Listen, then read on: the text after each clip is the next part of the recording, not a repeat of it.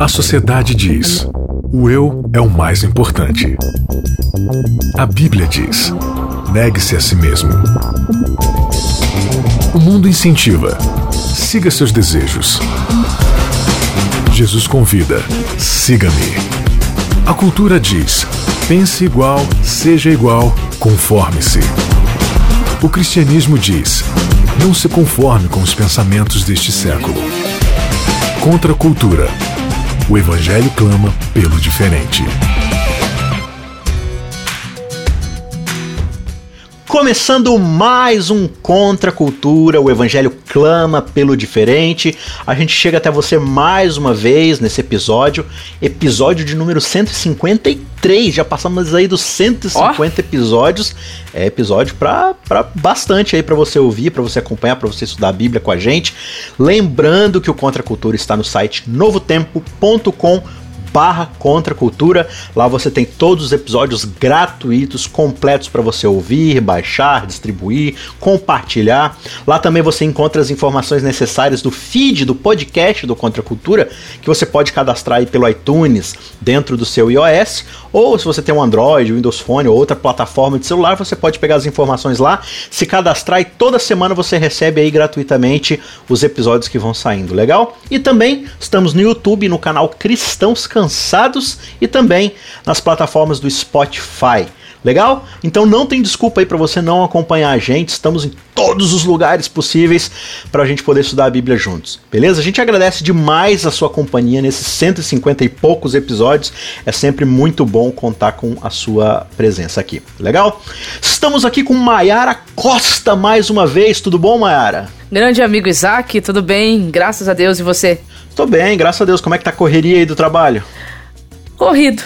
Corrido, né? Vai correndo, correndo. né? Vou correndo. Tá, vai se preparando aí para as grandes mudanças da vida, para os grandes desafios pois é. que vão chegando? Grandes mudanças, grandes desafios estão aí pela frente e realmente nós temos que estar preparados. Legal. É, a nossa amiga Bianca, por falar em mudança, tá é, passando por falar aí, em né? mudança, está se mudando. Está indo para uma é. terra muito boa tá saindo aí para trabalhar, encontrar novos desafios, seguir aí numa nova etapa da missão, do evangelho e tudo mais, junto com seu esposo.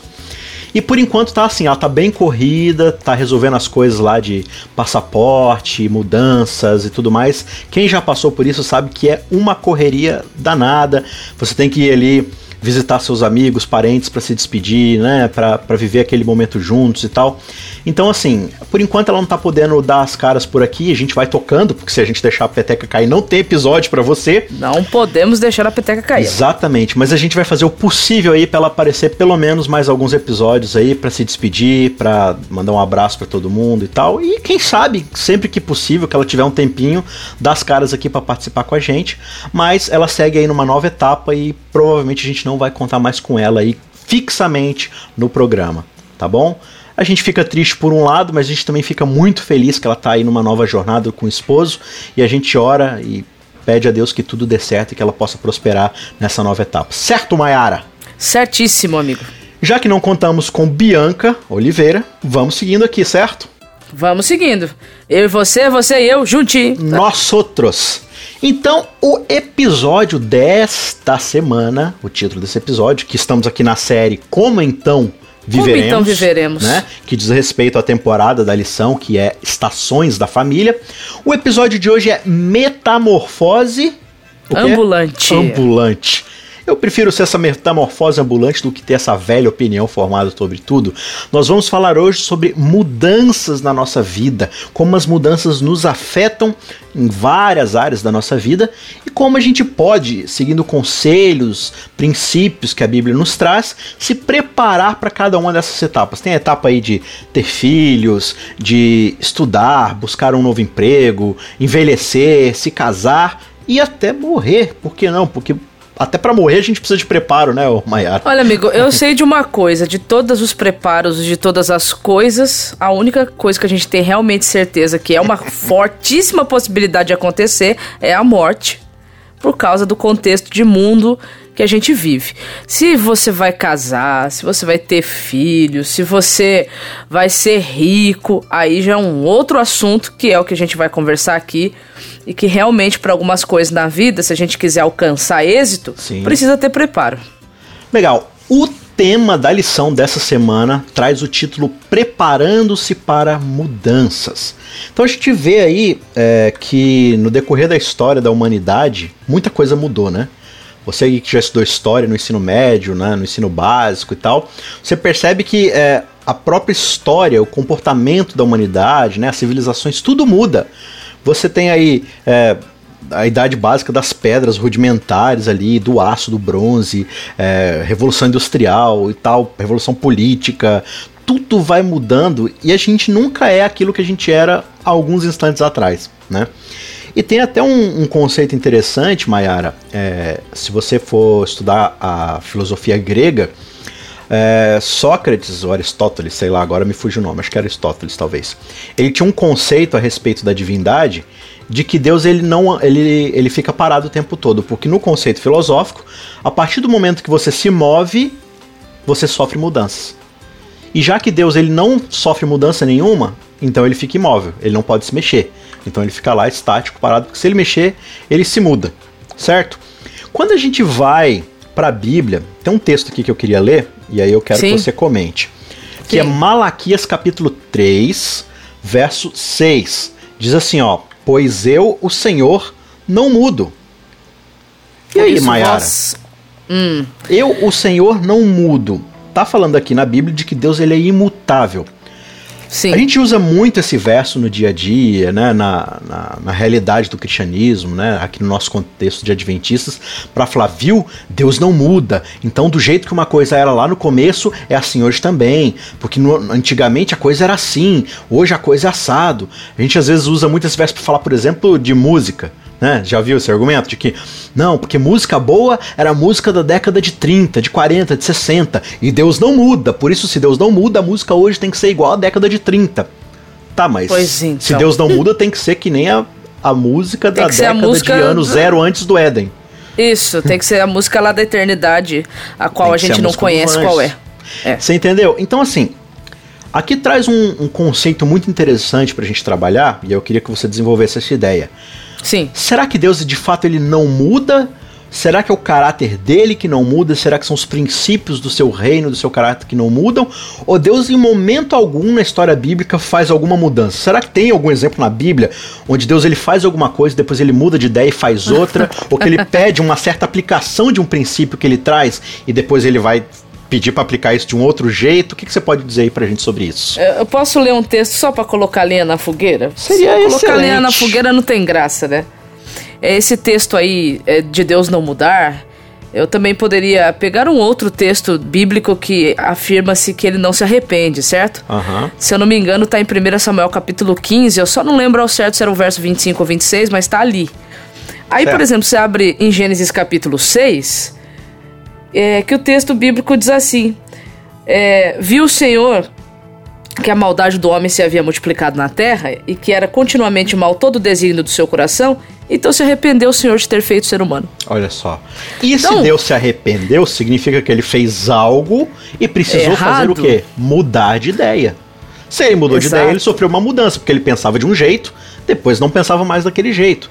Então, peraí. Será que Deus muda? Será que Deus passa por mudança? Explica melhor isso daí Então. que agora ficou no ar aí a polêmica. Ficou uma polêmicazinha, né? Pra dar uma pimentinha. Então o lance é o seguinte: quando a Bíblia fala que Deus não muda, como nós lemos lá em Malaquias, o, o profeta ele tá falando de- do seu do caráter de Deus. Deus no seu caráter, o caráter de Deus ele é imutável. Certo. Então, quando a Bíblia fala que Deus é bom, Deus é bom e não tem nada que mude isso. Quando a Bíblia fala que Deus é amor, Deus é amor e não tem nada que mude isso. Quando a Bíblia fala que Deus é justiça, né, ou é justo, é, não tem nada que mude esses atributos divinos. Ou quando a Bíblia fala, né, da sua eternidade, da sua onisciência, presciência, onipotência, soberania, não tem nada que possa mudar isso. Certo. Então, quando a Bíblia fala que Deus não muda, é no, seu, no quesito do seu caráter. Eu não posso tentar entender a divindade dentro do conceito grego, porque o conceito grego coloca uma divindade muito longe do ser humano. Ao passo que a Bíblia coloca Deus num relacionamento com o homem desde a criação do mesmo. Perfeito. Então eu não posso tentar enxergar Deus dentro da filosofia grega, porque eu vou ter muitos problemas. Uhum. Eu tenho que enxergar Deus dentro da filosofia bíblica, e a filosofia bíblica, mesmo Deus sendo transcendente, ele também é imanente. Certo. Ao mesmo passo que ele está longe, ele também está perto. Ao mesmo passo que ele é eterno e tem um tempo diferente, ele também se relaciona com o homem no tempo do homem. Então, quando a Bíblia diz que Deus não muda, é nesse quesito, seu caráter, os seus princípios, então continuam os mesmos desde a implantação desse mundo. Então eu devo confessar aqui que eu fui tendencioso e só li um pedacinho do verso. Porque isso. eu estava representando aqui muitas vezes como nós, no geral, fazemos isso, né? Porque se você for ler o verso todo e também o capítulo todo, o que que diz, ó? Pois eu, Senhor, não mudo. Por isso vós, filhos de Jacó, não sois destruídos ou consumidos. O que, que ele está dizendo aqui? A minha longanimidade, a minha misericórdia, o meu amor, o meu perdão são imutáveis. Se eu fosse como vocês que mudam de ideia de um segundo para o outro, eu já teria matado todos vocês de desgosto já. Porque vocês me fazem raiva toda hora, vocês, vocês me traem toda hora, vocês falam que vão me obedecer, me desobedecem, vocês vão para outros deuses. Se eu fosse agir como vocês, superficialmente, assim, eu já teria jogado não, fogo e... em vocês. Mas eu sou misericordioso eternamente, então a minha misericórdia não vai ser afetada por aquilo que vocês são, né? E, e, com, e como seria se nós tivéssemos um Deus inconstante? Como nós somos inconstantes. Ou como as divindades gregas que se zangam de uma hora para outra e saem fazendo, né, atrocidades. Não, e por, por, por, por coisas carnais, né? São, são divindades sim, sim, sim, que são movidos pela, pela carne, digamos assim, Exatamente. né? Exatamente. Então, é, Deus ele, ele não muda, ele não muda quem ele é, ele não muda aquilo que ele sabe ser o melhor. Então, de fato, é, existe um preparo mesmo nosso para se relacionar com esse Deus, né? Mas também tem o outro lado. Mesmo que Deus não mude, ele também não força a barra com ninguém, né? Uhum. Ele também respeita o lugar onde cada um está, né? Sim. E aí me levanta uma segunda questão que eu queria tratar com você e com o nosso amigo ouvinte aí, que é a questão da própria palavra de Deus. Já que o caráter de Deus não muda, né, aquilo que ele é não muda, a Bíblia também diz que a sua palavra não muda. Né? A minha palavra jamais passará, ela é eterna e tudo mais. Significa então que uma coisa que era realidade nos tempos bíblicos também é realidade hoje, então tudo que está ali na palavra de Deus é fixo e imutável e eu não posso mudar isso. Como é que funciona o relacionamento dessa questão de como a, a Bíblia é interpretada naquela época e como ela é interpretada hoje? O que, que a gente pode tratar e trabalhar em relação a isso? Uh, tem um texto bíblico que está em 1 Coríntios capítulo 10, verso 11, que eu acho que vai nos ajudar nessa questão de como tem que ser o nosso relacionamento com a palavra de Deus, né? Que o texto diz assim: Estas coisas lhe sobrevieram como exemplos e foram escritas para a advertência nossa de nós outros sobre que os fins dos séculos têm chegado. Ah, o texto bíblico aqui ele mostra que a experiência da, das pessoas, conforme está registrado na Bíblia, ela serve para nós de ensino. Uhum. Então o que, que isso quer dizer? Que nem tudo é, que foi escrito lá, eu consigo aplicar plenamente 100% a realidade que eu vivo hoje. Aplicar dentro do mesmo contexto daquela época, é isso que você Exato. Uhum. Assim, aquilo que é princípio, é princípio. E isso é certo. é imutável. A aplicação desse princípio pode mudar? Pode mudar, mas continua sendo um princípio estabelecido uhum. por Deus, certo? Certo. Deixa Agora... eu dar um exemplo aqui antes de você continuar a sua ah, explicação, sim. então. É, lembra lá em Daniel capítulo 1? Daniel e seus amigos chegam até a cozinha de Babilônia, o refeitório de Babilônia, certo? E aí eles certo. veem ali carnes e comidas oferecidas aos deuses, sacrificadas a ídolos, e provavelmente tinha outras questões também relacionadas a, ao código dietético né, da, de Israel e tudo mais. E eles resolvem se abster daqueles alimentos, né? E aí você vai ver que Paulo, lá na frente, depois, ele vai dizer o quê? Não tem nada a ver esse negócio de não poder comer carne sacrificada a ídolo. Porque os ídolos não são nada, né? É, na verdade, quando você fica com medo de pegar uma carne sacrificada a ídolo, você está corroborando que você acredita naquele ídolo. Então, se foi Deus Exato. que fez todas as coisas, você dá graças a Deus e come aquele negócio sem dor de cabeça. Aí você fica assim, peraí, mas era um princípio lá em Daniel, aqui em Paulo não é mais, a coisa mudou, Deus mudou de ideia. Você entende como é que a aplicação de uma coisa pode variar? Continua sua explicação pra gente, então. É, então, porque a gente tem que entender algumas coisas sobre a Bíblia, né? Que a gente acredita ser a palavra de Deus. É, ela não foi escrita é, sendo pensada prim, prim, primordialmente ou primariamente em nós que vivemos aqui no século XXI. É, cada escritor, quando escreveu o seu livro, tinha o seu público-alvo. Então eu preciso entender aquele livro, aquela citação, aquele texto dentro da sua moldura histórica, dentro o do seu contexto imediato. Exatamente antes de eu querer fazer a aplicação para os meus dias. Claro que a Bíblia é transcendente, ela é, Sim. porque ela é a palavra de Deus. Mas eu preciso entender por que, que tal citação foi feita na época que foi feita, no, na, no contexto que foi feito, para quem foi feito, para eu conseguir compreender onde é que aquilo se aplica na minha realidade hoje. Sim. Sabe qual é o grande problema? E talvez seja afetado, né, pelo secularismo, pelo pós-modernismo, pela semântica que a gente vai sofrendo ao longo do tempo, mas eu, eu imagino que esse seja um problema que sempre existiu. A gente tem a tendência de ler a Bíblia já de forma aplicada. Sim. A gente já busca a Bíblia por aplicações. Então, quando a gente lê um texto, a gente já lê esse texto de forma aplicada. Então, você vai lá e lê, por exemplo, a história de Pedro. Pedro vai lá e fala: Senhor, deixa eu andar em cima da água. Aí Pedro vai lá e anda em cima da água porque Jesus mandou, certo? Aí ele tá lá. Ou então, Jesus tá lá no meio da tempestade no barco, e aí o barco tá quase virando e Jesus está lá dormindo. E os discípulos falam: Senhor, mas vai tudo, né?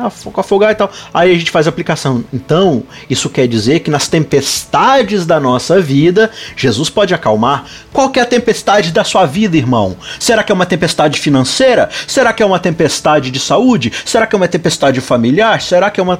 Entendeu? Então, Jesus pode acalmar a tempestade da sua vida, irmão. É só confiar.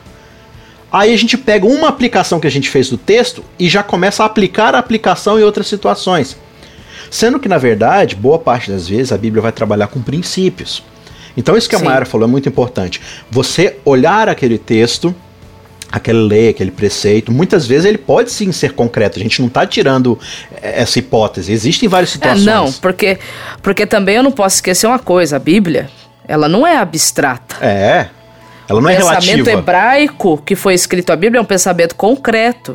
O uhum. problema é que nós somos abstratos e o nosso abstratismo às vezes atrapalha né, o, a, as coisas concretas conforme elas estão registradas na Bíblia. Exatamente. Então, por exemplo, você pega ali Provérbios, que é um livro extremamente cheio de sabedoria. E aí Salomão fala assim: ó, vai ter com a formiga o preguiçoso. Aí você vai ter um monte de cristão observando formigas. É isso que Salomão está querendo dizer? É isso que a Bíblia está querendo passar? De que você precisa observar as formigas? Ou o princípio por trás da coisa é: olha, observe a, aquelas criaturas que, embora sejam frágeis, que embora tenham dificuldades, né? É, como elas trabalham, como elas se preparam, como é que elas dão duro ali, né? Para poder se preparar na vida. Né? Então, é, esse é o cuidado que a gente precisa ter. É, isso aqui será que já é uma exortação? Já é, assim, é, algo prescritivo ou ele é descritivo da situação? Ou seja, ele está descrevendo uma situação que aconteceu ou ele está dizendo para você que você tem que fazer desse jeito? Já começa por aí. Às vezes o texto está imagino... simplesmente descrevendo, né? Sim. Era isso que eu ia falar. Eu imagino que. É, posso estar errada, mas são poucas vezes que a Bíblia me prescreve alguma coisa. É, são, são momentos específicos, né? Então, nesses momentos de descrição, ou seja, que ela está descrevendo a situação, ela está dizendo para você: olha, pega essa situação, entenda qual foi o contexto do que aconteceu, isso foi levado para o lado errado ou para o lado certo? Se foi levado para o lado certo, qual que é o princípio que eu preciso aplicar na minha vida hoje, no século XXI, para não cometer o mesmo erro? Ou se foi aplicado para o jeito correto, qual que é o princípio que eu preciso aplicar ali para que a minha vida se conduza para o lado correto? Se a gente não fizer então. isso, a gente pode chegar à ideia de confundir as nossas aplicações com a vontade de Deus. Né? Exatamente. E, e, de confundir, de fato, o nosso contexto com aquilo que é uma vontade mais atemporal do que Deus está querendo dizer. Né? É igual você mencionou Daniel, né? Qual que era o princípio ali? Adoração. Sim. Então o princípio da adoração continua o mesmo. Será que o relacionamento e, e, a percepção das pessoas em volta a respeito dos ídolos, dos deuses e, e, da comida é a mesma percepção 600 anos antes de Cristo, que vai ser a mesma 50 anos depois de Cristo?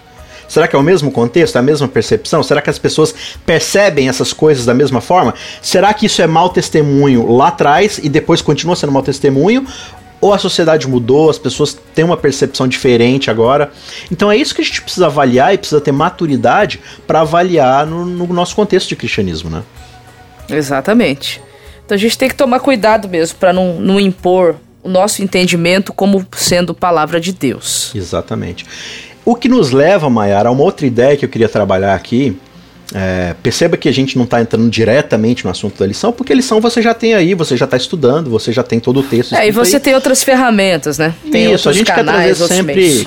coisas além aqui, tangiversando por fora, para poder te dar um material de apoio para você hum. ter uma nova perspectiva na hora de você estudar, porque a gente também não quer fazer o erro grave aqui de tirar o seu estudo da lição, tá bom? E principalmente da Bíblia. Então veja, é, isso aí que você falou e que eu falei também, nos leva a um ponto muito importante, que é essa ideia da gente ficar preso ao passado. Existe um termo que a gente usa para descrever esse contexto que é o mito da Era Dourada. O que é o mito da Era Dourada? Ah, porque antigamente era muito melhor. Não, porque você não entende. No meu tempo as coisas eram assim, assim, assim. Ah, essa geração de hoje em dia é péssima. Essa geração de hoje em dia nada a ver. No meu tempo as coisas eram assim, assim, assado. Então, existe. No meu tempo era bom. É, no meu tempo que era bom. Nossa, a igreja na minha época os jovens faziam isso, faziam aquilo. Hoje em dia, jovens só quer saber de celular e caçar Pokémon. É, juventude perdida, esses millennials, né? E a gente não entende que muitas vezes a gente tem uma, uma percepção da realidade que é seletiva. De olhar para o passado e se esquecer de tudo ruim que aconteceu e só se focar nas coisas que foram positivas. E olhar para o presente e anular todas as coisas positivas e só se focar para o negativo. Porque o ser humano tem essa tendência de no presente só avaliar o negativo e no passado só avaliar o que foi positivo. O, o, é, exatamente. O que, que você tem para falar um pouco aí para a gente sobre isso? Tem um verso da Bíblia, né? Bom, a Bíblia é legal. Eclesiastes. Capítulo 7, verso 10, que diz assim, ó: Jamais digas. Verso 9. Por... É, verso 10. Verso 9. É o 9? É. Isaías 40. Tem certeza? Ah, não, desculpa, desculpa, eu tô em Isaías. Eu tô em Eclesiastes. É, é, ó, é. Eclesiastes diz assim, ó. Jamais digas, por que foram os dias passados melhores do que estes? Opa. Pois não é sábio perguntar assim. Não é o quê? Sábio. Não é sábio o quê? Ficar preso Repita. No passado. Quer que eu leia de novo? Não, não, eu tô, tô te enchendo a paciência para enfatizar. Pois é. O que que não é sábio, Mayara? Não é sábio você ficar pensando que lá atrás foi melhor do que agora. Cada tempo é um tempo. Olha e a gente precisa só. ter as nossas experiências em todo o tempo. Cada tempo é um tempo. Então, veja, uh, os conceitos eles mudam, né? É, a própria escritora Ellen White, que é uma escritora que a gente respeita, né? A gente entende que ela tem um dom profético dentro do Adventismo. E, e ela fica chateada, num bom sentido, né? Preocupada, porque muitas pessoas pegam os escritos dela e tratam tudo como aplicação né? Não, porque Ellen White falou tal coisa. Aí você vai fazer um negócio, não, mas Ellen White falou tal coisa. E tem um texto dela, eu não tenho a citação aqui, então eu vou parafrasear mais ou menos, mas se alguém se interessar, depois a gente pode é, compartilhar aí a citação. Onde ela diz o seguinte: olha, parem de ficar falando Ellen White disse isso, Ellen White disse aquilo. Vocês não tem que ficar ouvindo a irmã White, vocês têm que ficar ouvindo a palavra de Deus que está revelada na Bíblia. E aí ela diz o seguinte: olha, vocês precisam aprender uma coisa: os princípios são alterados pelas circunstâncias. Circunstâncias alteram princípios. Não que elas modificam o princípio em si, mas o que o Não é a essência do princípio. Isso, o princípio, ele vai ser aplicado de forma diferente dependendo da circunstância. Então, por exemplo, quando Eliot fala assim: olha, evite alimentos carnes, evite tal coisa, não faça tal coisa. Será que ela está falando que ninguém pode fazer aquilo? Ou que naquele contexto específico de uma razão que ela está resolvendo ali com aquela pessoa, existe algo específico que tem que ser trabalhado na vida daquela pessoa? Não estou falando nem que sim, nem que não, estou falando que exige uma responsabilidade responsabilidade da gente avaliar os contextos. Isso aqui é aplicável para mim? Então, numa família pobre, que só tem acesso àquele tipo de alimento, e eles não podem se alimentar de uma forma melhor, eu falo assim: não, vocês não vão pro céu porque vocês estão comendo errado. Peraí, mas o contexto deles é o mesmo contexto que o seu, eles têm acesso às mesmas coisas, né? Então, é, os princípios eles são essenciais ao longo da história, de gente entendendo. E quando a gente fica preso no passado, a gente se esquece que os tempos mudaram, que muita coisa se atualizou, né? Então, o texto aqui que eu quero ler, Isaías 43, verso 18, que diz assim, ó: Não vos lembreis das coisas passadas, nem considereis as antigas. Eis que faço coisa nova, que está saindo à luz. Porventura não o percebeis? Eis que porei um caminho nos desertos, e aí que ele vai dizendo. Esse texto aqui de Isaías 43 é um texto onde o povo de Israel tá reclamando e falando, olha, porque lá no passado, isso e aquilo, daquela forma, daquela outra, né? O, o, que acontece muito com o povo de Israel no deserto depois do Egito, né? Ah, porque antigamente a gente tinha cebolas e pepinos, as panelas do Egito, que coisa maravilhosa, né? E Isaías está falando aqui, na boca de Deus está dizendo aqui, olha, para de ficar olhando para o passado, esquece o que aconteceu no passado. Porque é, não fique preso isso, no passado, né? Eu vou fazer coisas muito maiores ainda, né? É, se antes teve o rio abrindo, aqui eu vou abrir o deserto, vocês vão ver coisas muito maiores. Por outro lado, ô Maiara, no capítulo 46, no verso 9, aí ele vai, Isso. ele vai dizer o contrário. No 8, né? Ah, é, não, no 9 mesmo. É no 9, ele vai dizer: Lembrem-se das coisas passadas da antiguidade, que eu sou Deus e não há outro. Eu sou Deus e não há outro semelhante a mim. Então veja, dentro daquela ideia de que Deus não muda, em coisa de três capítulos Deus mudou. Porque ele acabou de falar pra gente: olha, não é para olhar para o passado e não é para lembrar das coisas que aconteceram.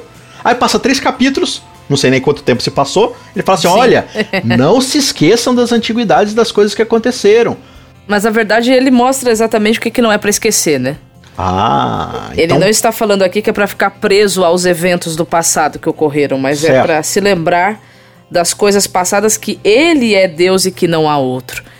Então é um texto também de Ellen White que diz assim, né, que se não temos nada que recear quanto ao futuro, uhum. a menos que a gente se esqueça da forma como Deus nos conduziu no passado. Então Deus ele, está, ele esteve presente no nosso passado, está presente no, no nosso presente, vai estar presente no nosso futuro. Certo. Então a gente tem que se lembrar sempre disso que Ele é o Senhor, que Ele é Deus. Precisamente. Então, assim, nós vamos passar por mudanças na vida. Isso é uhum. é inevitável, por mais que a gente não queira, nós vamos passar por mudanças na vida. Sim. Nós vamos passar por metamorf metamorfoses, né? Uhum. Então a gente precisa estar preparado para isso, mas a, a, a, boa notícia é que Deus vai estar junto com a gente. Precisamente. Então, na verdade, o conselho desses dois capítulos é para de olhar para o que aconteceu e veja quem fez acontecer. Essa que é a grande Isso. verdade aqui. Porque ele está dizendo, olha, lembrem-se da antiguidade, mas o que, que é para se lembrar? Que eu sou Deus e que não há outro. Então, quando você olha para o passado, você encontra Deus. Então, a gente deve se lembrar do passado, mas olhando para o futuro, olhando para frente, sabendo que aquele Deus que agiu na história é o mesmo Deus que vai continuar agindo no futuro. Então, assim, para Exatamente. de olhar para o passado porque você não está caminhando nessa direção, você está caminhando para frente, né? É isso então mesmo. a gente precisa sempre ter esses princípios em mente. Quem não muda permanece o mesmo. Der, né? Frase óbvia. Mas veja, por exemplo, o próprio contexto do, do, da conversão. Conversão é uma metamorfose completa e tem muito crente, muito cristão que mudou de vida, entre aspas, mas permanece o mesmo. Ele só trouxe toda aquela bagagem que ele tinha antes, adaptou a uma roupagem de cristianismo e continua a mesma pessoa por dentro, né? Não teve uma transformação genuína. Então veja, a transformação e a mudança são as coisas, são as ferramentas que Deus usa para operar em nós a grande transformação, a conversão e para trazer salvação à humanidade, né?